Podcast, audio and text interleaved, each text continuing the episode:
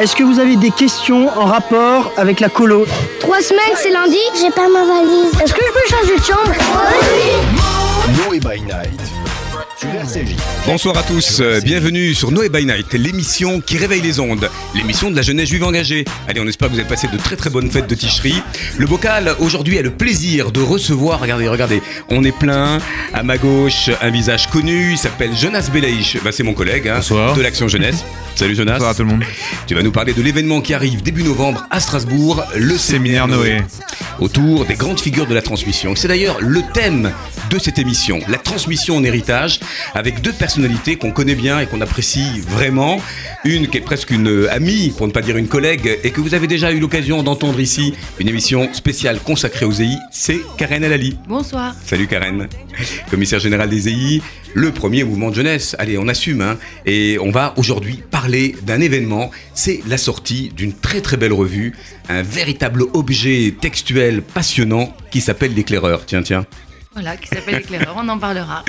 Et puis, puisqu'on parle, on parle de la, de la transmission, de la transmission en héritage, mais en acte aussi, nous avons le plaisir d'accueillir Sandrine Schwartz, Bonsoir Philippe. qui est une collègue aussi, puisque vous animez, on se dit tu, le tutoiement est de On rigueur. va se tutoyer. Sandrine, toi tu animes sur une émission consoeur, une chaîne consoeur, une émission sur la culture. Une émission alors culturelle et j'y tiens actuelle parce que la culture n'est pas dépassée qui s'appelle tout simplement Du côté de chez Schwartz. Ah, intéressant, intéressant. Alors voilà, on, on a euh, brossé un petit peu le, le tableau de cette émission et on va rentrer maintenant euh, dans euh, ce thème autour euh, des figures de la transmission euh, qui parlent forcément au mouvement de jeunesse. Puisqu'on parle de mémoire, ma chère Karen, euh, comment dans les mouvements de jeunesse vous mettez en pratique, à travers des ateliers, des modules, peut-être des conférences ou peut-être une euh, école des cadres votre école des cadres STAM, comment vous mettez en place eh bien, euh, ce dialogue avec ces grandes figures de la transmission que Sandrine va un petit peu nous, euh, nous décrire tout à l'heure? D'abord, on a la chance d'avoir effectivement ces grandes figures de la transmission qui nous ont précédés. Euh, on va parler évidemment de Jacob Gordin, Robert Gamzon, Manitou, Lévinas, etc. Certains étaient aux EI, pas tous, mais ils ont tous laissé en héritage une pensée, une manière de voir le monde qui est utile aujourd'hui et qui éclaire euh, notre, notre quotidien. Et donc, euh, à travers euh, nos écoles notre, éco- notre école des cadres, mais aussi dans nos activités, on essaye de faire euh, connaître euh, aux enfants et aux animateurs euh, cette pensée particulière et cette manière de voir le monde. Très bien. Et d'ailleurs, vous l'illustrez dans un très très bel objet. Moi, j'ai eu plaisir à le lire de manière aussi intégrale qu'intègre parce que euh, c'est un, objet peut-être inattendu pour un mouvement de jeunesse qui s'appelle l'éclaireur. Allez, pour ceux euh, qui nous écoutent, vous ne le verrez pas face caméra, mais dans le podcast, puisqu'il circule sur les réseaux sociaux, vous aurez, cette belle couverture avec un petit, un petit Saint-Exupéry qui, pointe le ciel, une espèce de, là, de petit pilote et un thème sur l'audace. La revue L'éclaireur, une revue de pensée juive en mouvement, tout un programme. Tout un programme, effectivement. Enfin, l'idée, c'était de dire, euh, en fait, euh, de tout temps, les EI ont été euh, dans le paysage communautaire un- une force de proposition, un agitateur d'idées, aussi un vivier de, personnalités qui se sont engagées. Et, et ça fait longtemps que les EI n'avaient pas publié matière à penser. Et on trouve qu'on a toute notre légitimité à être euh, à cet endroit-là. Et donc, on a effectivement, on a eu l'audace de se lancer dans cette euh, nouvelle publication qui s'appelle L'éclaireur. Euh, Les EI apparaissent en filigrane hein, dans cette, euh, Oui, dans alors cette pour ceux qui publication. sont attentifs au- à la tétière, vous verrez qu'il y a un petit E minuscule et un petit I minuscule. Ça fait I. Voilà. Alors c'est aussi en filigrane que ça, où vous assumez une, une revue qui émane vraiment du mouvement. Elle émane du mouvement, mais elle s'adresse à tous. Et on nous reproche parfois d'être euh, un peu dans l'entre-soi. Et notre idée à travers cette revue, c'est aussi de parler à l'ensemble de la communauté juive et à l'ensemble de, de la population euh, française ou francophone. Et donc c'est aussi pour ça que je dis qu'on est un peu en filigrane, puisque notre idée, c'est de, donner à penser à toute personne euh, intéressée par réfléchir et se poser des questions sur l'identité en général. Alors c'est une revue trimestrielle, Euh, c'est un bel objet qui commence par euh, cette thématique de l'audace, hein, de l'audace, encore de l'audace, toujours de l'audace, disait Danton hein, dans un discours célèbre. Alors pourquoi ce thème de l'audace? Et est-ce que vous-même, vous n'avez pas été audacieux en, eh bien, en allant dans ce projet d'une revue papier? À l'heure où on peut se dire qu'effectivement, avec les outils numériques, avec des didacticiels, eh bien, les jeunes sont plus enclins à aller euh, sur l'immatériel. Alors, euh, de l'audace, parce qu'effectivement, c'était audacieux de notre part de se lancer dans cette euh, aventure. Et pourquoi une revue papier? Simplement parce que on est très attaché aux valeurs essentielles et que et que voilà quand quand on voit des jeunes qui vont camper l'été, dormir sous la tente, construire une table, faire du feu, etc. Ça, c'est des valeurs authentiques de sobriété. Et, euh, et le papier, c'est aussi ça, c'est aussi la sobriété, c'est aussi euh, la possibilité de lire euh, la revue à n'importe quel moment de la journée, y compris le Shabbat. Et donc, Et le pas- rapport, et le rapport charnel à l'objet et en puis tant que évidemment, le rapport charnel au livre, on est, on n'est pas, voilà, on, on assume complètement d'être peut-être un peu hors temps, bien qu'il y ait un site internet qui permettra de, lire les articles en ligne. et- Voilà. Mais on était très attachés effectivement à avoir une, un format papier euh, euh, plutôt élégant et, agréable à lire et de bonne, de bonne facture. Il est de très très bonne tenue, avec de très très belles iconographies, il y a même des BD. On a l'impression qu'il y a un sens de lecture aussi que vous avez un petit peu innové. Avec, euh, alors si on, on prend l'ours, hein, ne serait-ce que l'ours, on se rend compte que d'abord il y a des thématiques qui sont euh, assez auda- audacieuses, hein, entre les plumes aguerries, celles qu'on connaît un peu, et puis des figures peut-être un peu plus confidentielles. Vous avez réussi un très joli mélange des genres. D'abord, merci du compliment. Effectivement, notre idée, c'était d'avoir plusieurs euh, angles d'approche et de, de- toute personne pouvait euh, rentrer dans l'éclaireur. Alors évidemment, il y a la BD, euh, il y a des articles de fond, et puis il y a aussi euh, des, des choses un peu plus légères, comme euh, la blague juive euh, d'une personnalité non juive. Franck euh, Dubosc, Voilà, euh, sur ce numéro, ou bien Franck une Dubosc, personnalité de la télé, Karine Voilà. Marchand. qui nous raconte euh, à quel moment elle, elle pense Elle a été audacieuse. Voilà, elle a été audacieuse. Donc, euh, ou les figures de l'audace. On a trouvé intéressant d'avoir euh, différentes possibilités d'ouvrir cette revue et de se dire, euh, bah, on va peut-être commencer par des choses un peu légères et puis après, on va rentrer dans des articles de fond sur euh, le code Sker, sur, euh, sur tout un tas de figures euh, intéressantes. Et on avait aussi cette volonté d'être à 360 degrés, c'est-à-dire qu'on n'est pas sur l'identité juive euh, juste les textes, mais aussi comment l'identité juive peut inspirer des artistes, des cinéastes, des, des gens du spectacle, voilà, des scientifiques. Donc on a essayé de traiter le sujet de manière très large par le prisme de, de- notre identité. Alors une revue aussi éclairante qu'éclectique, c'est ce que vient nous dire euh, Karen Ali, avec des rubriques euh, exigeantes mais accessibles. Alors si je cite euh, Jérémy Haddad qui signe ce très bel édito, cette revue s'inscrit dans le paysage intellectuel juif français, héritier de Denise et de Robert Gamzon, euh, d'Edmond Flegg, qui sont les fondateurs des EI, tu vas en parler, en reparler, et de leurs inspirateurs, Rachel et, Jacob Gordin, Samuel euh, Klein, Léon Ashkenazi, euh, qu'on appelait Manitou.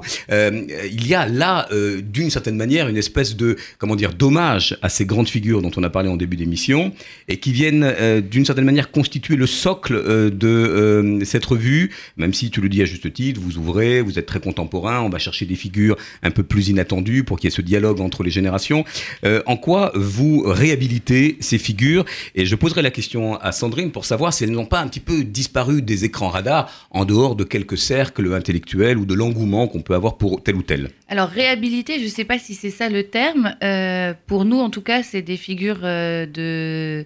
C'est vraiment, on, se sent vraiment les héritiers de ces gens-là. Ils nous ont ouvert la voie et, euh, et on trouvait euh, normal. D'ailleurs, à la fin de, à la fin de, de- du numéro 1, on, on reprend des textes euh, de Lumière, qui était une ancienne publication des, des EI. Pour les chefs. dans laquelle- pour les chefs EI, C'est exactement. marrant que les, les termes aient changé à ce point, mais c'est marrant. Voilà, exactement. Euh, c'est un terme qui existe encore Ouais. dans le scoutisme. Non, c'est vrai. Euh, et donc, effectivement, on, on republie des textes de Manitou et on voit à, à la fois d'abord euh, l'exigence euh, et la qualité d'écriture de, de Manitou, mais aussi la pertinence de ce qu'il dit et son actualité euh, aujourd'hui encore. Donc, oui, ces textes ont encore des choses à nous apprendre, à nous dire et à nous aider à penser le monde du 21e siècle. Alors, Sandrine Schwartz, on a égrené là tout un chapelet euh, de, de figures, de chefs de file, euh, de ce qu'on appelait l'école euh, juive de Paris.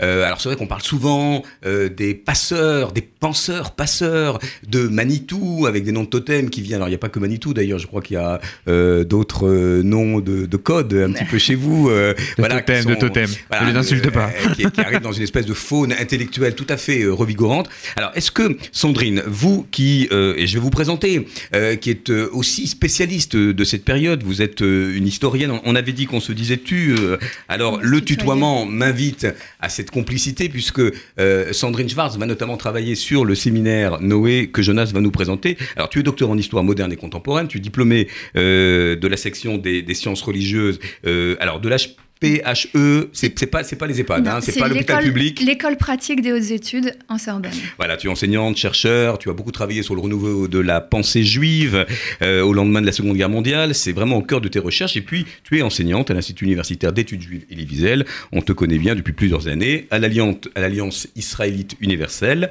Tu t'intéresses à l'école de pensée juive de Paris. D'ailleurs, euh, euh, ta bibliographie est assez fournie, euh, puisque ça a été notamment un sujet de doctorat, n'est-ce pas? Le colloque des intellectuels juifs de- d'expression française a été mon sujet de doctorat et en fait c'est un épiphénomène dans cette renaissance de la pensée juive après la guerre qui fait sens encore aujourd'hui. On l'a pas dit, mais je fais partie du comité scientifique de la revue L'éclaireur. On allait le dire. Voilà. Euh, on n'en faisait pas un grand secret parce que, vous voyez, il y a des résonances. Et, c'est des- un honneur Et parce de que vous c'est avoir, écrit, dans cette. euh, Et c'est un honneur de vous avoir tous les deux, toutes les deux ce soir, parce qu'en plus on a des, des femmes qui montrent que aussi cette école avait déjà dans son ADN une parité. Alors donc cette revue, pour en dire juste un mot, quand on m'a proposé euh, de faire partie du comité scientifique, j'ai vu ça comme un honneur et puis un espoir aujourd'hui de pouvoir faire coïncider la tradition et la modernité, le texte et le contexte. Et vu le résultat, je suis assez fière d'y participer, même peux- très fière d'y participer.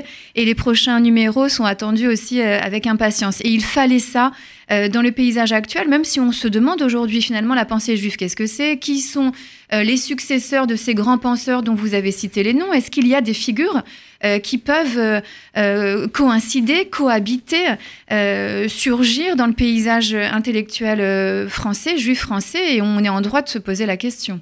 Alors, ton, ton sujet d'étude, hein, c'est globalement effectivement euh, euh, ces penseurs juifs d'expression euh, française avec de- des. Le, euh, renouveau de la pensée le renouveau juive de la après pensée la juive. Shoah. ouais. Bon, alors on te lit euh, régulièrement dans la presse écrite, on t'écoute même euh, à la radio, on, on en parlait. euh, tu as été d'ailleurs la voix off avec des commentaires que j'ai trouvé à titre personnel formidables lors de la cérémonie du 2 septembre à la Du victoire, souvenir. la cérémonie du, du souvenir. Euh, et euh, tu es entre deux rives, l'éclaireur et le séminaire Noé dont on va parler, et dont on peut d'emblée, puisqu'on parle de ces figures que l'on convoque là, et, et- et pour ceux qui ont la chance de nous voir en podcast, vous reconnaîtrez sous une forme de pochoir, eh bien, Lévinas, Gordin. Euh, qui est ici, euh, chère Sandrine Alors je suis ravie parce que c'est inspiré d'une photo qui est totalement inédite. C'est Eliane Amado-Lévy-Valency qui est la seule figure féminine de cette expérience. Et sur, lequel, sur laquelle tu travailles euh, Je viens de terminer un ouvrage qui, si tout va bien, sortira euh, d'ici peu de temps, juste avant un grand colloque interuniversitaire en février. Alors, pour nos auditeurs, hein, l'école d'Orsay, c'est peut-être une évidence, et puis pour d'autres, euh, c'est peut-être plus lointain, voire inconnu. De quoi parle-t-on Euh, Qui sont ces grandes figures qui ont constitué, tu évoquais Denise Robert Gamzon, euh, on évoquait Gordin. Essayons de faire une espèce de, allez, de d'école d'Orsay pour les nuls. Voilà. Hein. Si on peut, d'une certaine manière, euh, raconter un petit peu ces visages familiers. En fait, euh, on est en plein euh, dans la période de la guerre. euh, bon, c'est très compliqué d'être juif partout dans le monde et notamment en Europe. Et malgré tout, il y a des jeunes qui se disent on a encore des choses à faire. Et pendant cette, cette période très noire de, de- de ce que tout le monde vit, Robert Gamzon, donc, qui a fondé les EI en 1923, se dit à un moment, tout ça va s'arrêter. Et il va falloir reconstruire et il faut penser à demain. Il faut penser à la communauté juive de demain. Euh, ils ont voulu nous détruire, ils n'y arriveront pas. On sait qu'on va s'en sortir. Et qu'est-ce qu'on va faire de, de- une fois qu'on sera sorti de cet enfer? Et, euh, et voilà, euh, au coin du feu, dans les bois, dans le maquis, etc. Ils discutent, ils refont le monde et ils rencontrent une personnalité très, très particulière qui est Gilbert Bloch, qui est en fait un polytechnicien qui a été interdit de- d'exercer sa profession et qui se retrouve euh, dans, le, dans le maquis, enfin au départ dans les maisons d'enfants de, des EI, un peu esselé comme ça, et puis il rencontre tout un, un tas de jeunes très intéressants avec lesquels il discute. Il connaît a priori pas beaucoup de choses sur euh, les études juives, mais il découvre euh, Gordin, il, il a des, conversations comme ça fort intéressantes sur ces questions-là, et ensemble ils se disent, ben demain il faudra... il faudra ouvrir un, lieu de, de- de- réflexion et de pensée juive. Malheureusement, euh, Gilbert Bloch euh, a été arrêté par les Allemands en août 44 et, euh, et donc il n'est plus de ce monde. Et donc au lendemain de la guerre, Gamzon se dit ben il faut, il faut aller plus loin que simplement les belles idées, il faut y aller. hein. Gamzon, c'est un homme de l'action, il n'est pas que dans la pensée. Donc avec son épouse Denise, il cherche un lieu et il trouve une maison à Orsay, d'où le nom de l'école d'Orsay, Orsay dans, les, dans l'Essonne. Hein, euh, Pas le quai d'Orsay, c'est pas chez les policiers. On appelle ça l'école d'Orsay, mais en fait, c'est, simplement parce que c'était dans la ville de Orsay. Il trouve une maison avec un grand jardin et il se dit, bah, c'est là qu'on va euh, ouvrir euh, un lieu de formation pour les jeunes, pas seulement les jeunes des îles, mais tous les jeunes juifs, qu'ils soient d'Afrique du Nord, qu'ils soient d'Europe, etc., où on va euh, leur proposer un enseignement pluridisciplinaire. Et euh, du coup, je vais te laisser prendre euh, la suite, si tu veux bien, Sandrine. Oui, alors ju- juste pour, c'est vrai que c'est important de rappeler cette origine euh, sous l'occupation, et c'est notamment Léo Cohn, qui est l'instructeur national des EI, qui fournit euh, à euh, euh, Gilbert Bloch, qui n'avait pas tellement de notion de judaïsme, ses premières bases. Et pour lui, c'est comme une illumination. Et déjà dès 1943, il y a un texte qui est euh, publié où il, parle des fondements euh, de l'école d'Orsay. Qu'est-ce qu'il dit, si je peux le citer rapidement? Il dit, donc ce polytechnicien qui était Gilbert Bloch, il dit il faudrait une école de cadres qui rassemblerait des éléments d'élite d'une vingtaine d'années consentantes et déjà dans le mouvement. On leur donnerait des bases solides aux divers, points de vue juifs, agricoles artistiques pour leur permettre de devenir des foyers d'éducation et de rayonnement. Et là, on est vraiment dans le sens même euh, de l'école d'Orsay, c'est-à-dire de créer un lien, une réconciliation entre euh, le particularisme juif, les textes de la tradition juive, avec ce minimum commun qui est développé euh, par les éclaireurs et les, éclaireuses israélites de France, et une inscription dans l'universel, euh, dans la grande culture. L'école est créée à la rentrée universitaire d'octobre 1946, et là c'est la révolution, l'innovation, puisqu'elle est totalement mixte. Euh, avec euh, 10 jeunes femmes et, et 10 jeunes hommes. C'est une promotion de, de, 20, de 20 personnalités qui ont été euh, détectées et recrutées comment, si j'ose dire? Alors, il y a eu des, euh, des tournées euh, dans les, euh, chez les EI, chez les mouvements de jeunesse, et certains ont été même recrutés à Oran, en, en Afrique du Nord, euh, en France, euh, bien évidemment. Et on avait pressenti chez cette première promotion une prédisposition. C'est, euh, il faut le dire, c'est l'élite euh, des éclaireurs et des éclaireuses israélites de France qui, euh, qui sont euh, choisis et qui est sélectionnée. Alors c'est une formation euh, dont tu peux nous parler un petit peu euh, voilà, de, de, de programme. Alors qu'est-ce qu'on y apprenait? Euh, Quels étaient les, les débats? Qui déjà figurait dans ces premières euh, promotions? Euh, alors, Alors- on a parlé de... Bon, évi- évidemment de Gilbert Bloch, qui est lui l'inspirateur. Non, non, Il est, est mort. Il est décédé. Il est décédé. Il a voilà. pas- il C'est- a pas survécu à la guerre. Voilà, il ne survit, il ne survit pas à la guerre et c'est en son hommage et parce qu'il a pensé euh, cette école de cadre que Robert Gamzon reprend l'initiative euh, de la créer. D'ailleurs, c'est le Gamzon vrai nom de qui l'école, c'est Gamzon qui poursuit Oui. avec, euh, avec l'idée de se dire ça va être ouvert. C'est pas c'est pas une école de cadre pour les chefs EI, pour reprendre le terme dont on parlait tout à l'heure.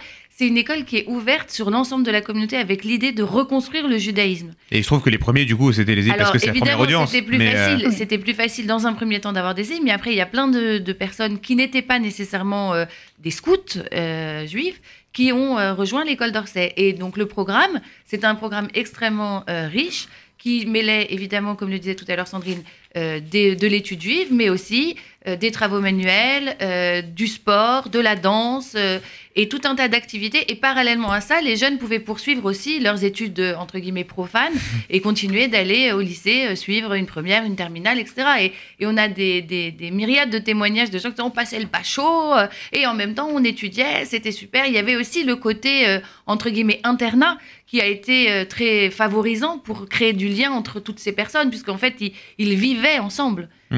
Alors, Surtout au sortir Alors- de la guerre où ils avaient des sous séparés, ou familles détruites, etc. Donc, Alors, il faut imaginer aussi que l'enseignement était, était pas académique comme on peut le voir aujourd'hui. Euh, il y avait des matières juives enseignées euh, la première année par cette figure tutélaire de l'école de pensée juive de Paris qui était Jacob Gordin. Il y avait des enseignements artistiques. Il y avait une revue de presse très importante qui était faite par euh, Pivert. d'ailleurs, on a, on a, on a, on a voilà, un, autre nom d'oiseau. Un autre nom d'oiseau, si je veux Et par Rabbi Jacob, du coup. Et du coup, euh, vous- tu nous as fourni, Sandrine, euh, des quelques, quelques petites archives là où on voit le programme de la première année. Alors effectivement, c'est cours d'instruction générale, euh, psychologie, sociologie, économie politique, euh, les cours de formation juive, histoire de la pensée juive, liturgie, hébreu, histoire juive, et puis effectivement ces cours de travaux manuels. Alors il y a de la céramique, il y a des masques, il y a des marionnettes, des poupées, et puis même sur les cours de formation artistique, de l'art dramatique et, et- de la littérature. Une école aussi pluridisciplinaire, qu'est-ce qu'elle pouvait produire euh, d'écuménisme, on va dire intellectuel? Ce qui était important, c'était quelque part de régénérer l'être juif. On connaît ça aussi dans le sionisme à l'époque. Il faut dire qu'il s'est passé deux grands traumatismes ou deux grandes étapes euh, positive ou négative euh, à cette époque. Il y a eu la Shoah qui n'est pas très loin, et puis il y a eu l'espérance suscitée par la proclamation d'indépendance de l'État d'Israël. Et donc, il faut un, un- un- un nouvel homme juif. Alors, on peut aussi parler de considérations philosophiques. C'est que euh, la Shoah, qu'est-ce que c'est d'un point de vue des idées? C'est euh, pas seulement la tentative d'exterminer hein, le peuple juif des individus, c'est aussi l'idée d'exterminer une culture. Et pour ces membres de l'école de Paris, il faut redonner une raison d'être, une raison de réfléchir en, tant que juif. Et c'est aussi ça euh, l'idée euh, de euh, l'école d'Orsay, c'est de redonner cette lettre de noblesse à la pensée juive, de l'inscrire dans le grand débat des cultures. C'est aussi autre chose, c'est qu'à une époque où foi et raison sont souvent opposées, que le profane et le religieux peuvent être des choses opposées et que le religieux peut être vu comme un, comme un obscurantisme et que finalement la modernité euh, c'est la science, eh bien de réconcilier l'homme juif avec les deux facettes de sa personnalité que sont euh, la culture générale et la culture juive. Et troisième élément euh, essentiel, à l'heure où euh, les principaux cadres de la communauté ont été décimés, notamment chez les EI, il faut former la relève. Et c'est dans ces trois éléments que se justifie la création de l'école d'Orsay. Alors, ces personnalités qui sont à la fois, on va dire effectivement, des intellectuels, dans l'universalisme, la pensée, voilà, héritière à la fois de la pensée juive et d'Aristote, si j'ose dire.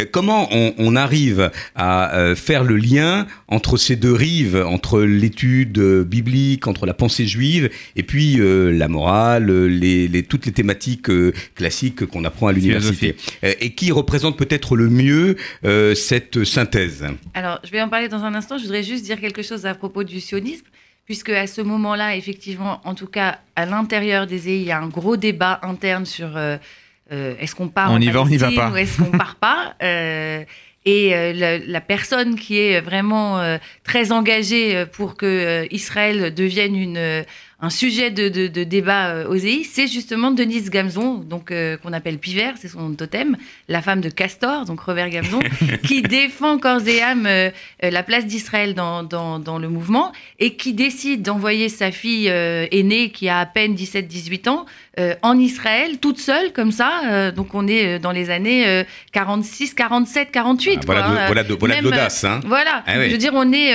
avant la, avant la, la création ouais, de l'État d'Israël. Voilà, la gamine a euh, 17-18 ans et elle l'envoie en Israël en lui disant ben, va voir ce qui s'y passe et, et de là-bas, tu nous, tu nous raconteras. Alors, il n'y a pas les portables, il n'y a pas Facebook, etc. Donc, la gamine, elle se retrouve toute seule, elle voyage en bateau, etc. Et tout ça, elle le raconte, cette gamine qui est devenue une grande dame, qui est Lia Gamzon, dans un livre qui s'appelle La fille de Castor, que je vous invite à lire et qui est extrêmement intéressant, où elle raconte toute cette épopée et, la découverte d'Israël qui est pour elle une révélation. Donc, euh, et donc ce sujet du sionisme est-il ou non présent euh, dans le mouvement euh, des EI C'est un vrai sujet qui est porté par Denise Gamzon et qui fait toujours débat. Je profite pour dire que nous serons cet euh, hiver en Israël pour notre stage de formation et notre conseil national. Voilà. Et, et d'ailleurs, dans la revue euh, L'éclaireur, vous avez tout un petit onglet sur le, le sionisme, avec de, de très très bons articles euh, et une vision d'ailleurs euh, à la fois géopolitique, historique et, et plein de clins. Je reviens, je reviens à cette question sur, sur l'homme ou la femme de cette euh, école. Euh, à quoi ressemble-t-il ou à quoi ressemble-t-elle? Est-ce que cette synthèse justement de ces deux courants qui arrivent voilà, à faire bon ménage et qui ne s'opposent pas à l'heure où en ce moment on pourrait se dire que on est dans l'atomisation de la pensée, dans des antipodes. Tu disais à juste titre qu'il y a l'obscurantisme d'un côté et peut-être euh, le côté éclairé de l'autre. Euh, Est-ce qu'il y avait déjà une espèce de vision formidable et vibrante à cette époque de réunir? Et, on a tous en tête l'image voilà d'un Léon Ashkenazi, d'un Manitou qui était religieux, d'un André Neher et d'une Rina Neher qui était aussi pieux C'est une question essentielle que, vous posez que vous avez posée aussi euh, il y a un instant. Finalement, qu'est-ce que ça veut dire euh, de faire cohabiter le particularisme juif, le retour euh, au texte de la tradition et l'universel? Eh bien, c'est quelque chose de fondamentalement concret. Ça veut dire tout simplement que euh, dans notre système de pensée, alors je vais essayer de le dire très simplement, dans notre civilisation occidentale, ça c'est un mot qu'apprécie euh, Emmanuel Levinas, l'Occident, eh bien le particularisme juif, les textes de la tradition juive ne sont pas quelque chose en plus. C'est qu'ils sont, ils sont le point de départ de la réflexion.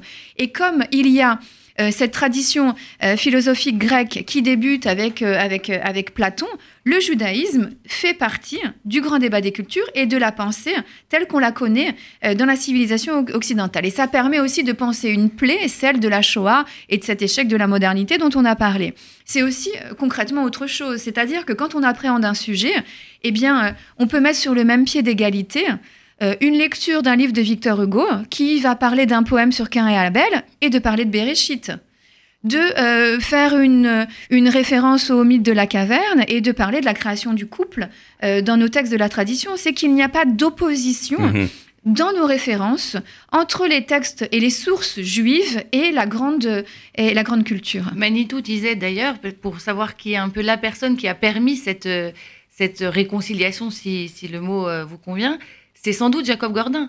C'est sans doute Jacob Gordin qui, lui, à un moment, s'est dit, en fait, euh, il y, a, euh, il y a une lecture juive du de, de, de, de la tradition euh, euh, Philosophique. philosophique et inversement. Et c'est sans doute la première personne qui s'est autorisée à dire tout ça. C'est ce que Et dit Manitou, t'as raison. Tout à Manitou, il dit que c'est le premier maître qui va lui dire Exactement. Au lieu de regarder toutes les autres cultures euh, et de croire que le judaïsme est au milieu de celle-là au hasard, il faut les regarder toutes avec un regard juif et vice-versa. Exactement. Et- Et, et- et- et je voudrais juste redire juste une dernière chose au sujet de Jacob Gordin, parce qu'on parle de toutes ces personnalités masculines, Jacob Gordin, Manitou, Gamzon, etc. Tous ces gens-là ont aussi des femmes, des femmes qui ont toujours été à leur côté. Et en fait, on peut parler de couple à chaque À fois, chaque que fois. ce soit Manitou et Bambi. Alors voilà, je suis désolée, hein, c'est toujours des, Manitou, pour ceux qui suivent, Léon Ashkenazi, on va y revenir, on, va, Voilà. on va parler de deux, trois figures, Donc, et notamment de, Manitou, de Léon Gordin. Ashkenazi et sa femme euh, Bambi, Rachel Jacob et Rachel Gordin, qui est la première femme à amener Montessori en France. non, non seulement ça, mais qui va poursuivre le, le- le- le- le sujet. Évidemment, Robert et Denise Gamzon, voilà, à chaque fois, ce sont des couples André qui sont... André et Rina Neher, voilà. c'est- Ce sont Et, des- et notamment à l'école d'Orsay, la mixité a permis la création de, de couples, dont celui emblématique de Manitou et, et- et de son épouse. Et on parle de Gordin. Gordin a été le Alors. premier enseignant en matière juive à l'école d'Orsay. Est-ce que Sandrine, tu peux, parce que c'est une figure tutélaire, quand on, on parle de Gordin, c'est le maître, euh, celui qui a, euh, on peut dire, inspiré quand même ce, ce grand courant. En quoi ce, en quoi ce polyglotte euh, euh, est-il, euh, voilà, un des, comment dire, une des clés aussi de la compréhension de dire. tout ce, ce mouvement? Est-ce que tu peux juste nous dresser un petit Alors, portrait on- on peut- euh, de Gordin? Qu'est-ce qu'il nous a laissé comme écrit, si ce n'est euh, peut-être cette compilation autour Eh bien, de ses euh, écrits, hein, autour du renouveau de la pensée juive en France Alors, Gordin, il est né quoi En 1896 Il est né en 1896, il est décédé prématurément en 1947. Euh, Il a à peine fini sa première année d'enseignement à l'école d'Orsay et on peut le dire, il a été la figure tutélaire, il a été l'inspirateur de cette expérience avec euh, une autre personnalité dont on pourra parler aussi, qui a été Monsieur Chouchani. Donc euh, Jacob Gordin était la face lumineuse, la face claire, quelqu'un qui, euh, qui naît dans l'Empire russe, euh, qui surmonte le numerus clausus en poursuivant des études à l'université, un numerus clausus qui était imposé aux Juifs. Il décide d'aller en, Allemagne euh, en 1923. En 1923, il fait partie euh, de la Scala. Euh, de la philosophie des Lumières, Voilà, la de la pensée voilà. des Lumières. Euh, il, euh, il participe à la célèbre Académie des sciences du judaïsme, la Wissenschaft des Judentum. Il est celui qui rédige des notices euh, biographiques sur les grands animateurs de cette Ascala, dont Hermann Cohen, qui sont encore aujourd'hui celles qui font référence en Israël. Donc, grande personnalité qui, sentant le vent tourner en 1933, décide de venir en France, euh, pensant aussi que sa place dans les milieux, dans les cercles philosophiques, pourra lui être faite. Ce qui n'est pas vraiment le cas. Euh, il rentre euh, comme bibliothécaire à l'Alliance et il a cette frustration de ne pouvoir euh, accéder au monde universitaire. Alors il faut dire euh, qu'il avait une façon bien particulière de parler. Il était polyglotte à une échelle qu'on imagine peu. Il parlait un certain nombre de langues et même quand il parlait en français, euh, c'était une sorte d'espéranto avec des d'autres langues. Alors pour euh, euh, le suivre, il fallait Une vraiment espèce de, de. Joyce euh, qui voilà naviguait entre les différents vocables de grande puissance intellectuelle quand même hein, puisque tu évoquais Chouchani là aussi on avait une espèce d'hypermnésique et de polyglotte génial on, alors, reviendra sur la face sombre sur, de sur Gordin Chouchani. qui est peut-être Chouchani Voilà, donc lui, en lui-même, juste pour finir sur Jacob Gordin, il raconte qu'il y a un grand voyage en train à cause des pannes de charbon, ça dure un temps fou, et puis il, euh, il est confronté à la vie dans des shtetl, dans les milieux euh, chassidiques. Et là, il a une sorte de révélation. Et euh, il se familiarise avec cette pensée juive qui est, qui est vraie au début, était assez lointaine hein, dans son esprit. C'était un vrai philosophe académique. Et là, en fait, c'est lui le premier, justement, qui, dans la pensée, va faire une, euh, un lien, un rapprochement entre cette grande culture qui est la sienne et cette culture qu'il découvre, celle de la pensée religieuse. Et euh, cette expérimentation sera faite la première année à l'école Gilbert Bloch d'Orsay. Alors, ce qui est très difficile aujourd'hui pour appréhender sa pensée, c'est qu'il a écrit euh, des articles. C'était un homme de l'oralité, comme euh, Manitou, mais il n'a pas écrit d'ouvrage en son nom propre. Il est décédé un peu trop tôt, c'était un grand fumeur. Et donc, il est mort des suites d'une maladie des poumons. Et sans doute que s'il avait vécu davantage, on aurait pu avoir aujourd'hui une œuvre de référence. Et l'ouvrage que vous montrez, et euh, une collation d'articles ou de témoignages euh, qui témoignent de la portée de, de, son œuvre. Mais je ne suis pas sûre qu'aujourd'hui, Jacob Gordin soit quelqu'un euh, de connu, euh, alors qu'il a inspiré cette, euh, une grande partie des, des, penseurs juifs et des intellectuels de l'école de Paris. Alors, on ne pourra pas brasser l'ensemble des figures, nous-mêmes d'ailleurs, dans l'affiche. On a eu du mal à les faire toutes tenir dessus. Voilà, de promotion. On n'a pas voulu non plus que ce soit Monument de Vallée avec. bon, mais vous, vous en devinerez quelques-unes. je citais juste pour nos auditeurs, voilà, présence du judaïsme écrit Le renouveau de la pensée juive en France, donc cette fameuse compilation de ces, ces contributions. Est-ce qu'on peut peut-être euh, revenir sur deux personnalités qui euh, euh, me paraissent intéressantes. Chouchani, qui est un personnage un petit peu étonnant, et, peut-être André Néer quand même, puisque André Néer, dans le cadre de l'école de, pensée juive de Paris, ce fut un, grand chef de file avec Lévinas. On peut peut-être toucher aussi un mot de Lévinas. Qui est ce Chouchani, dont on parle peu, qui est plus confidentiel, mais qui reste un personnage qui intrigue c'est un personnage intrigant, fascinant. Quand on découvre son existence après, on est happé et on a envie d'en savoir plus. C'était un clochard. Quelqu'un aux allures de vagabond, sans domicile fixe, qui en échange du gîte et du couvert, eh bien, euh, prodiguait des leçons. Euh, c'est presque Diogène, hein c'est presque l'image de Diogène nu dans son tonneau. Enfin, il y avait cette espèce de. Mais, mais, mais c'est, euh, un peu ça. Moi, je le compare à Socrate.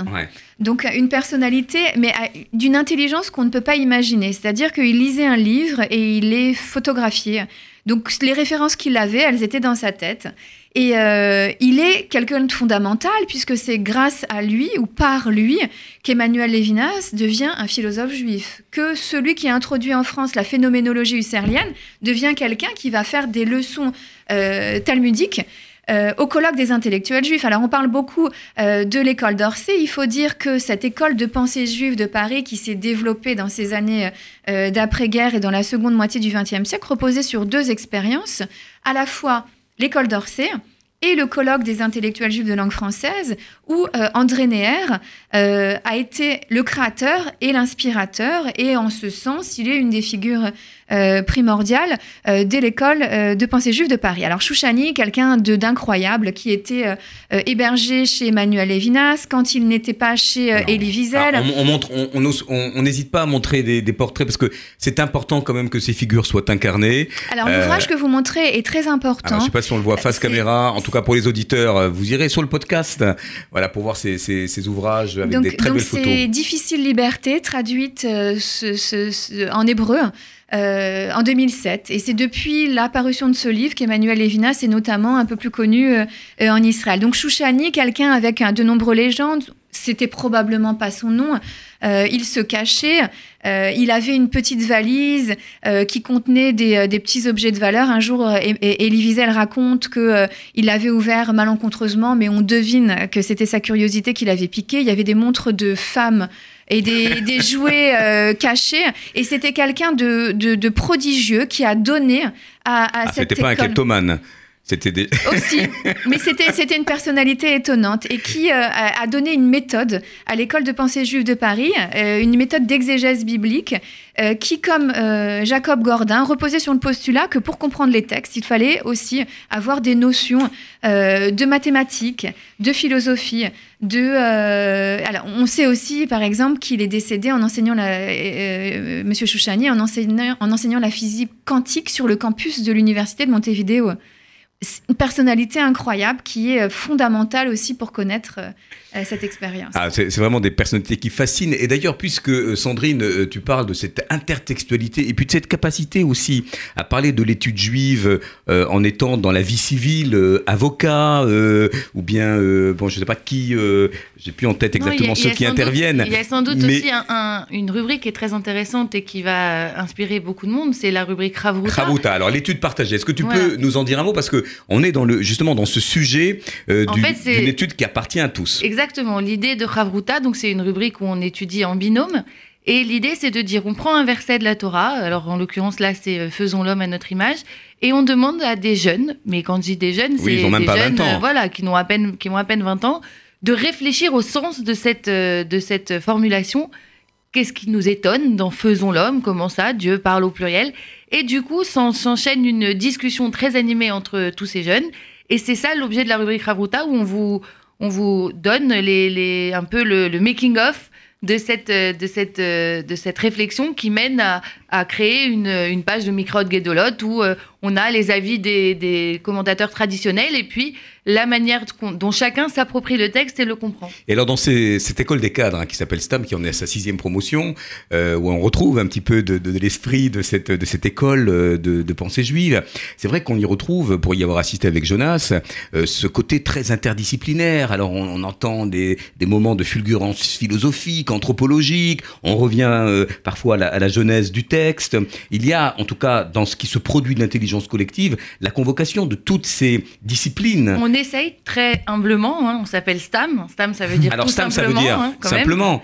Euh, on, essaye de, justement de, prendre la substantifique moelle de ce qui s'est passé à Orsay et effectivement d'interroger les textes de la tradition, de, donner l'occasion à nos jeunes de se dire que c'est pas parce qu'on est ceci ou cela que ça ne nous intéresserait pas de se poser des questions et d'interpeller le texte. Et puis, on revient effectivement sur euh, les fondements du mouvement, sur euh, des questions liées euh, à l'histoire du sionisme, sur aussi des travaux manuels, parce qu'on est aussi des animateurs en centre de vacances et qu'il faut aussi savoir utiliser ses mains et, et, être un peu audacieux et originaux dans ce qu'on propose. Donc voilà, on essaye d'être aussi pluridisciplinaire, mais en toute euh, humilité. En toute humilité. Euh, alors s'il en est un, euh, Sandrine, qui a justement autour des commentaires de la Bible, de cette approche juive nourrie d'humanisme, et qui est allé chercher le meilleur de l'universel pour le confronter à la pensée juive, et j'allais presque dire inversement, c'est bien André Neher. Alors est-ce qu'on peut juste faire un petit sort à André Neher, et on pense à sa femme, évidemment, ils sont tous deux partis à la fin, c'est autour de la guerre des six jours, me semble-t-il, en Israël. Raconte-nous un petit peu quand même cette formidable institutionnelle euh, au lendemain de la guerre de l'hébreu, par exemple, qu'il euh, revalorise complètement à l'université française Alors, c'est quelqu'un de, on va dire, une personnalité à la fois incroyable, mais une personnalité de, de Strasbourgeois typique aussi.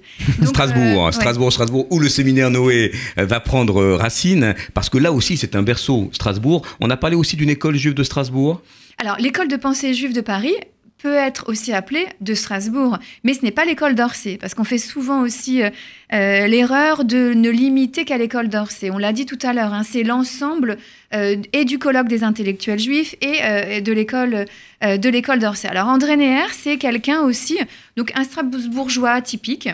Euh, qui, euh, qui naît euh, au début de, en 1914, au début de la Première Guerre mondiale, donc formé dans cet amour. Son père est le parnès de la communauté d'Aubernay, donc le, le, président de la communauté, donc attaché à la fois à, la conscience juive, mais en même temps un patriote. il fait des études d'allemand, c'est un grand linguiste. Et puis survient la guerre. Comme beaucoup de Strasbourgeois, il est obligé de se, cacher. Euh, on passe très vite et puis il y a une sorte de, révélation. Il s'intéresse euh, par la suite au prophète Amos. Euh, la guerre est une sorte de d'électrochoc qui lui fait se pencher davantage sur les questions juives et il faut dire que le rôle de sa femme est primordial. Karen, vous parliez tout à l'heure du rôle des époux, il, est fondamental. Madame Renée Rina Neher-Bernheim est la seule qui a des enregistrements euh, de euh, Jacob Gordin sous l'occupation. Elle le fréquente sous l'occupation. Et c'est euh, par son entremise à elle que Monsieur Neher s'intéresse notamment au Maral de Prague. Qui est un, un, sujet récurrent dans la pensée de Jacob Gordin. Et puis, il participe, Monsieur Neher, avec son épouse, à la reconstruction du judaïsme français, qui, selon lui, est une nécessité. Et il crée il lance les invitations en tant que euh, responsable euh, de la partie culturelle du Congrès juif mondial. Il, organise un Shabbat plein avec euh, des personnalités très importantes et il crée le colloque des intellectuels juifs de langue française, qui jusqu'aux années 67 va être un moment phare avec l'école d'Orsay de la vie intellectuelle juive. Alors qu'est-ce qui fait en fait la réussite de cette école de pensée juive de Paris, à la fois de l'école d'Orsay et du colloque? Il y a au moins deux raisons. Déjà, c'est qu'il n'y avait pas de sujet tabou. Et c'est étonnant parce qu'aujourd'hui, on sait qu'il y a des sujets qui sont difficilement traités. C'est important de le dire. Moins de crispation euh, Moins de à cette époque mm. ou dans cet universalisme justement un petit peu plus de d'écoute et de compréhension ou de, ou de tolérance? Non, je pense qu'il y avait aussi une idée que la controverse est féconde et qu'on n'a pas de sujet qu'on n'aborde pas. Et donc, euh, c'est ça aussi qui a été à l'origine de, des différents colloques d'intellectuels juifs de langue française. Est-ce qu'il y a eu ces, ces, disputes Il y a des publications hein, quand même qui existent. Ça, c'est très intéressant pour vos auditeurs. Sur, le, colloque. tous les colloques des intellectuels juifs. Après, il y a les actes du colloque qui sont publiés et qui sont fort intéressants. Alors, tous les, actes de colloque ont été publiés, sauf. Une quarantaine, une quarantaine de colloques, 38. oui, donc ce qui fait 30 actes. Les premiers ont été rassemblés. Donc, ce que je vous disais, donc, euh, le succès, euh, c'est pas tabou. Et puis surtout, c'est qu'aucun courant ne monopolisait, ne monopolisait les discussions. C'est qu'on pouvait voir cohabiter euh, des grands rabbins, des rabbins, des artistes, euh, des laïcs, euh, des, des, gens profondément orthodoxes, des artistes, des scientifiques, des littéraires, des sionistes, des non-sionistes. Alors, je ne parle pas des antisionistes. Donc, une ouverture, un éventail de la communauté juive. Mais j'insiste, Sandrine, comment ce miracle, ou la, la dispute au sens noble, au sens latin du terme, ces débats, ces controverses qui étaient fécondes, comme tu le dis, Karen, euh, comment cela a pu être possible? Est-ce que c'est vraiment lié à une époque, à une sociologie particulière, ou à l'émergence euh, de, grandes figures J'ose imaginer qu'il y en a encore aujourd'hui. Et puis je pense qu'il y avait aussi le, côté euh, hors institution, quoi. C'était très hors cadre, le colloque, le colloque des intellectuels. Mais qui est devenu une institution, de fait. Oui, mais il s'est institutionnalisé de lui-même. Ça veut dire que ça part de la volonté individuelle de quelques personnes qui ont envie de réfléchir ensemble peu importe les courants, peu importe. Et en ce sens, et c'est pour ça que je trouve que c'est c'est bien de regrouper tout ça. Enfin, je, comprends cette l'école d'Orsay et le colloque des intellectuels juifs de France, même si nous, on, ne se sent pas du tout euh, héritier de. Enfin, évidemment, on a à penser, mais quand je dis nous, les EI n'ont pas une part active dans l'école euh, de pensée, enfin, de, de, juive de Paris à travers le colloque, mais en tout cas, il y a ce côté que tout le monde a le droit de prendre la parole et on n'a pas besoin d'avoir euh, une kippa de telle couleur ou pas de kippa ou etc. Et ce côté d'un judaïsme pluriel, ouvert, tolérant, pluraliste, c'est, je crois, le succès du colloque des intellectuels c'est Le, sujet, euh, c'est le sujet du colloque. Il faut rappeler aussi que le lien entre les deux expériences, c'est quand même Manitou, Léon Ashkenazi, qui est un pilier euh, du colloque et en même temps celui qui participe à la première promotion euh, de l'école d'Orsay, qui a comme professeur Jacob Gordin, qui a une révélation et qui par la suite va faire vivre cette pensée euh, gordinienne. Allez, on revient avec Manitou. Manitou euh, qui, qui Manitou. Hein oui, c'est voilà, ça. Allez, un, petit, un petit clin d'œil musical et on se retrouve après pour parler de Manitou, de l'école d'Orsay et puis du séminaire Noé avec d'autres figures. Hein. Je voudrais qu'on reparle d'Eliane euh, Amado Olivier Valenci. À tout de suite.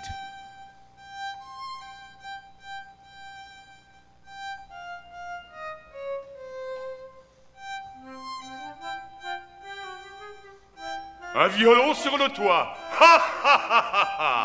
C'est complètement fou, non? Mais ici, dans notre petit village d'Anatevka, on pourrait dire que chacun de nous joue du violon sur son toit, essayant d'en tirer une mélodie agréable sans se rompre le cou. C'est pas facile. Vous vous demandez sans doute pourquoi nous restons là-haut si c'est si dangereux? On reste, mais parce qu'Anatevka, c'est notre terre. Et comment garde-t-on l'équilibre? Alors là, l'explication tient en un seul mot. Tradition.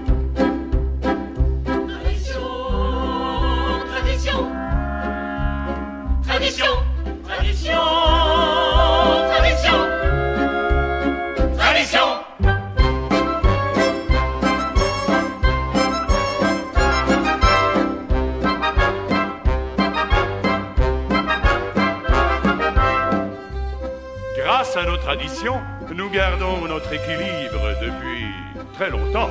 Ici, à Anatevka, nous avons des traditions pour tout, pour manger, pour dormir, pour s'habiller. Par exemple, on garde toujours la tête couverte et on n'oublie jamais notre petit châle de prière comme ça. Dieu est toujours avec nous. Vous vous demandez sans doute d'où viennent ces traditions. Je vais vous répondre. J'en sais rien, mais c'est la tradition. Et grâce à elle, chacun de nous sait qui il est et ce que Dieu attend de lui. Qui jour et nuit toujours a le devoir de nourrir sa famille, de faire ses prières, et qui a le droit, en maître du foyer, d'avoir le dernier mot à table. Le papa,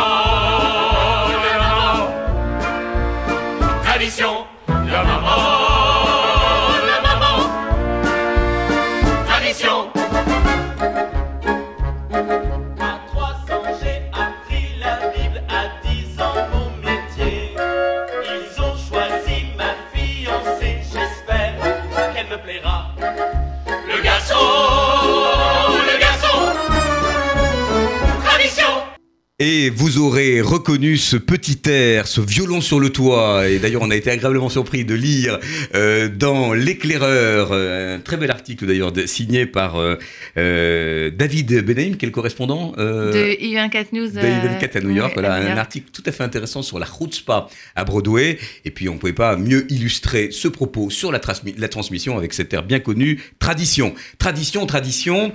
Alors voilà aussi un personnage dont on parlait un petit peu avant la pause musicale. Quelqu'un qui a chahuté la tradition, qui l'a aussi euh, remise au goût du jour. Ce fameux Manitou, ce Léon Ashkenazi, a-t-il écrit? Qui est-il? Et pourquoi a-t-il inspiré autant de gens qui se réclament de Manitou comme on pourrait euh, se réclamer, euh, je sais pas moi, de Lacan quand on a, eu la chance d'assister à, à ses cours au Collège de France, par exemple? Qui est ce Manitou qui est né en Algérie dans les années 20 Alors là aussi, c'est une personnalité euh, incroyable, quelqu'un qui vit trois époques, pour résumer euh, euh, rapidement, qui vit le fait d'être un juif français en Algérie, qui vit le fait d'être un juif en France, et qui vit le fait d'être un intellectuel juif francophone en Israël. Et ces trois étapes ont été, euh, ont été marquantes dans sa formation. Alors il y a un débat qui est de dire est-ce que euh, le Manitou euh, israélien était aussi celui qui était en filigrane euh, à l'époque où euh, il était à l'école d'Orsay? Moi personnellement je pense que oui, peut-être que Karen apportera une autre version. Alors quelle est la révolution euh, créée par... par Léon Ashkenazi? Déjà, c'est un enseignement dans la pure tradition de l'oralité. C'est un homme de l'oral, qui d'ailleurs n'aimait pas revoir ses textes. Alors, est-ce qu'il est qu'on- est-ce qu'il a écrit, est-ce qu'il a produit euh, Manitou? Il n'a pas écrit, euh, mais on a la Parce qu'on a chance quand même d'avoir effectivement des gens qui ont pris en note euh, Voilà, ses on a un cours recueil et de qui lui ont textes fait. euh, Par ses disciples. Voilà, par ses disciples. On peut puis- parler vraiment des disciples de oui, Manitou. oui, hein. tout à fait des Oui. disciples. Alors, euh, d'abord, c'est un maître séfarade et c'est rare, donc euh, on peut le souligner. C'est vrai que vrai. quand on regarde un peu euh, ce qui s'est C'est passé vrai qu'on dans a le beaucoup de, beaucoup de Strasbourgeois, beaucoup de. Et même lui s'en rend compte, puisqu'il parle de Gordin comme son premier maître ashkénaze, Exactement. disant bien qu'il vient d'un monde séfarade et que vraiment il est vraiment du monde séfarade. Euh, je suis d'accord avec le- les, les différentes étapes de sa vie. Euh, euh, on avait fait, nous, un séminaire où on avait dit Manitou de l'israélite à l'israélien. Parce que c'est vraiment ça son Exactement. parcours. Lui dit qu'il est redevenu hébreu en allant en Israël. Il est passé de juif à hébreu grâce au. Rav Kook. Une, des, une des manières d'aborder Manitou, c'est aussi de, de dire qu'il avait le sens du verbe en français. D'une, enfin voilà, il avait un humour et une capacité à sortir des petites phrases comme ça qui étaient très marquantes. Il ne faudrait pas que la cache-route te cache la route. Ah oui, très vois, lacanien euh, là aussi. je hein. préfère, Une, voilà, diète, une diététique. Et Voilà, une diététique. Je préfère euh, une, euh, un rabbin sans barbe qu'une barbe sans rabbin. Oh, il y, Le a- sens- il y en le a sens- des tonnes. Le sens de l'aphorisme, de la Voilà, formule. le sens de la formule. Et du coup, c'est aussi une manière de- d'entrer en contact avec les jeunes. Il a été effectivement très actif aux EI, mais aussi à l'UEJF, il faut aussi le souligner. Même au. Exactement. Euh, voilà. Engagé dans le dialogue avec les chrétiens, c'était un fait. homme d'ouverture. Alors, le sens de la formule, euh, un orateur euh, hors pair. Très accessible. On dit oui. d'ailleurs, on souvent euh, Manitou, euh, ici présent, et, et Lévinas, dont on Lévinas le âpre, euh, Lévinas un peu l'encyclo- l'encyclopédie froide, euh, le philosophe un petit peu distancié de ses euh, de ses disciples. Est-ce que c'est caricatural ou c'est un peu Mais, vrai? mais c'est- c'est très vrai. Et Emmanuel Levinas est un philosophe. Avec une, pensée qui n'est pas accessible à quelqu'un qui n'a pas une formation philosophique, il faut le dire. Euh, même ses leçons talmudiques ou les cours qu'il donnait à Lénio, il fallait vraiment s'accrocher pour euh, les comprendre. Ce n'est pas du tout le, même accès. Alors pour euh, euh, revenir juste en une phrase à, euh, à Léon Ashkenazi, donc c'est quelqu'un qui a trois maîtres. Il a, il a un euh, un, un rabbin, euh, euh, son grand-père euh, en Algérie à Oran. Il a euh, Jacob Gordin et puis il a le Rav Kook. Le Rav Kook. Et le Rav Kook qui sert de transition Alors, aussi. Juste rappeler qui est le Rav Kook, hein, pour, pour ceux qui auraient raté. Un cuistot très connu.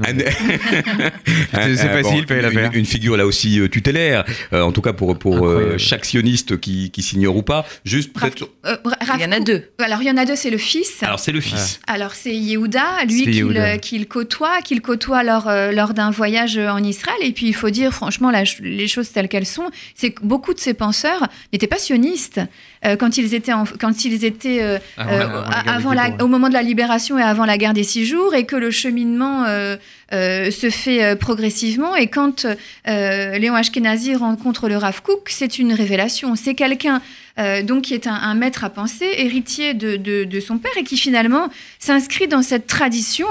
euh, de ne pas opposer une nouvelle fois la foi et la raison. C'est-à-dire que si on peut se référer au texte de la tradition juive, il faut penser qu'il y a aussi euh, d'autres références autour et que euh, euh, la culture profane n'est pas totalement à bannir.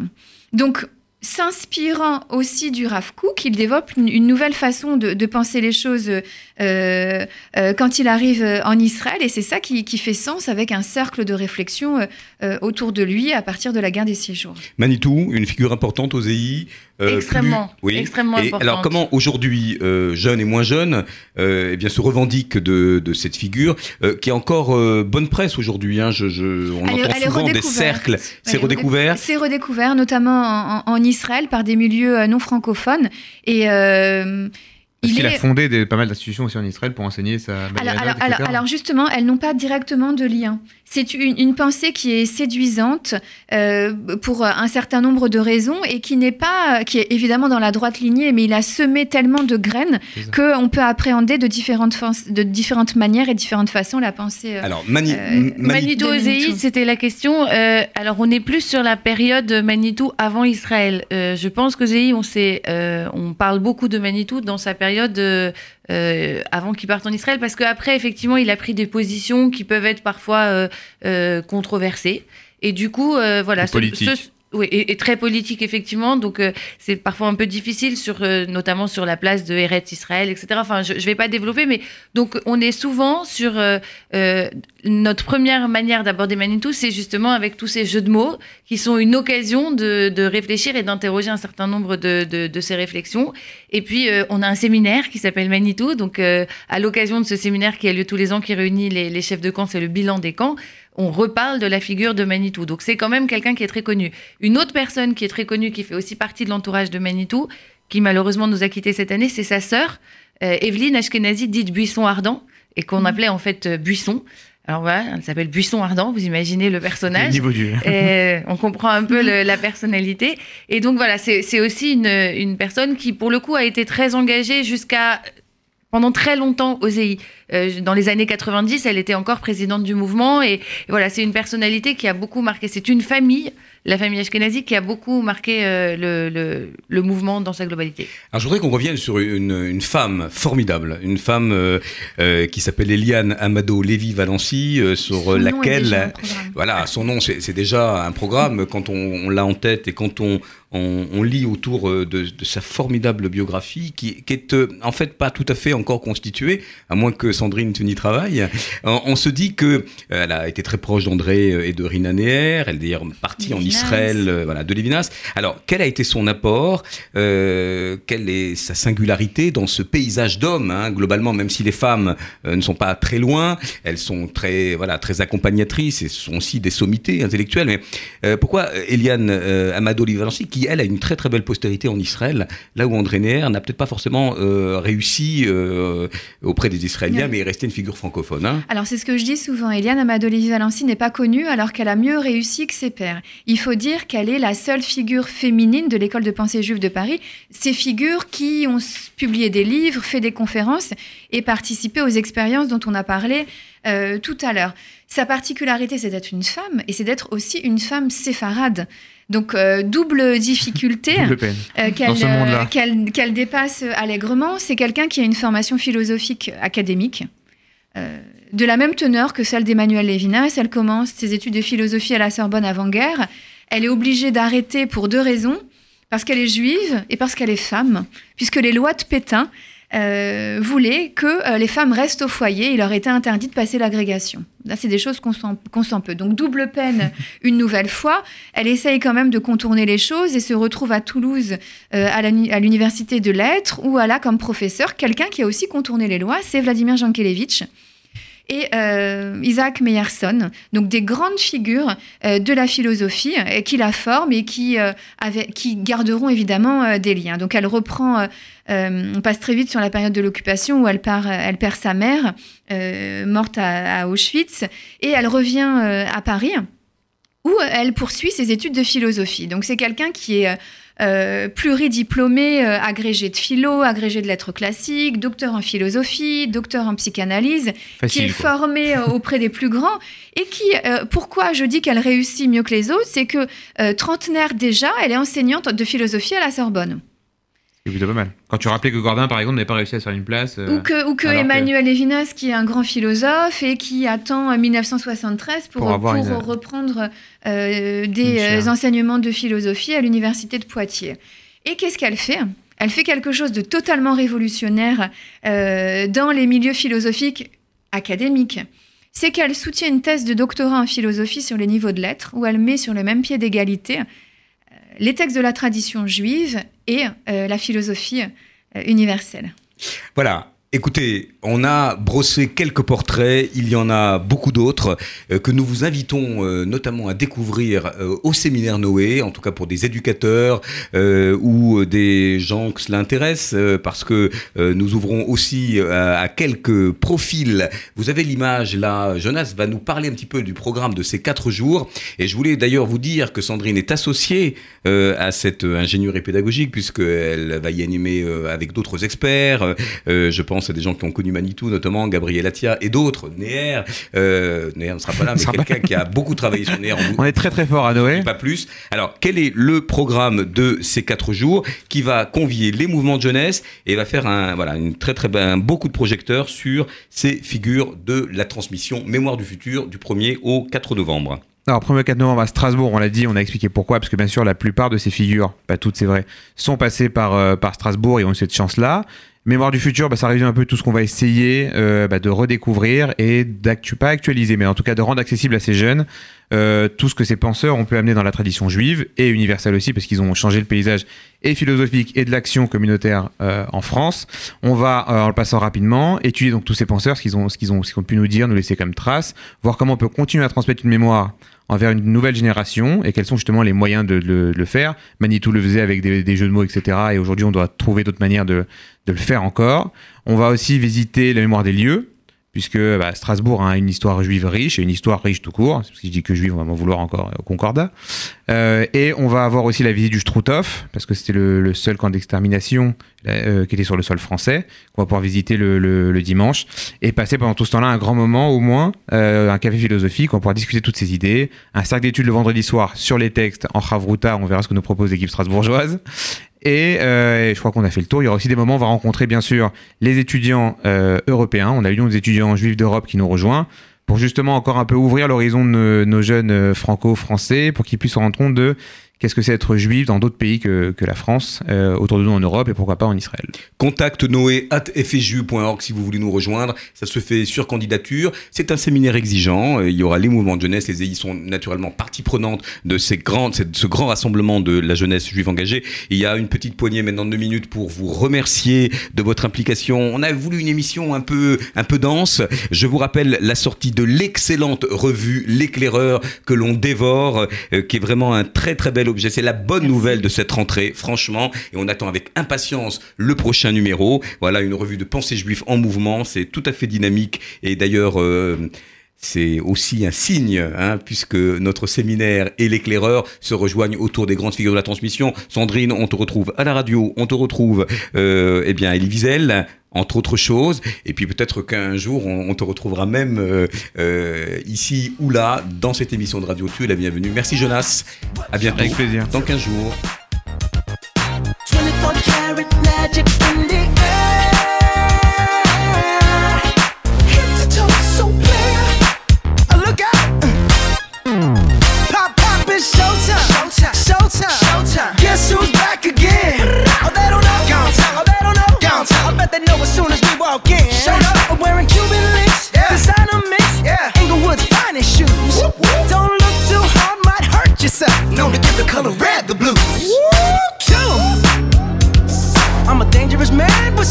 my pocket, keep up.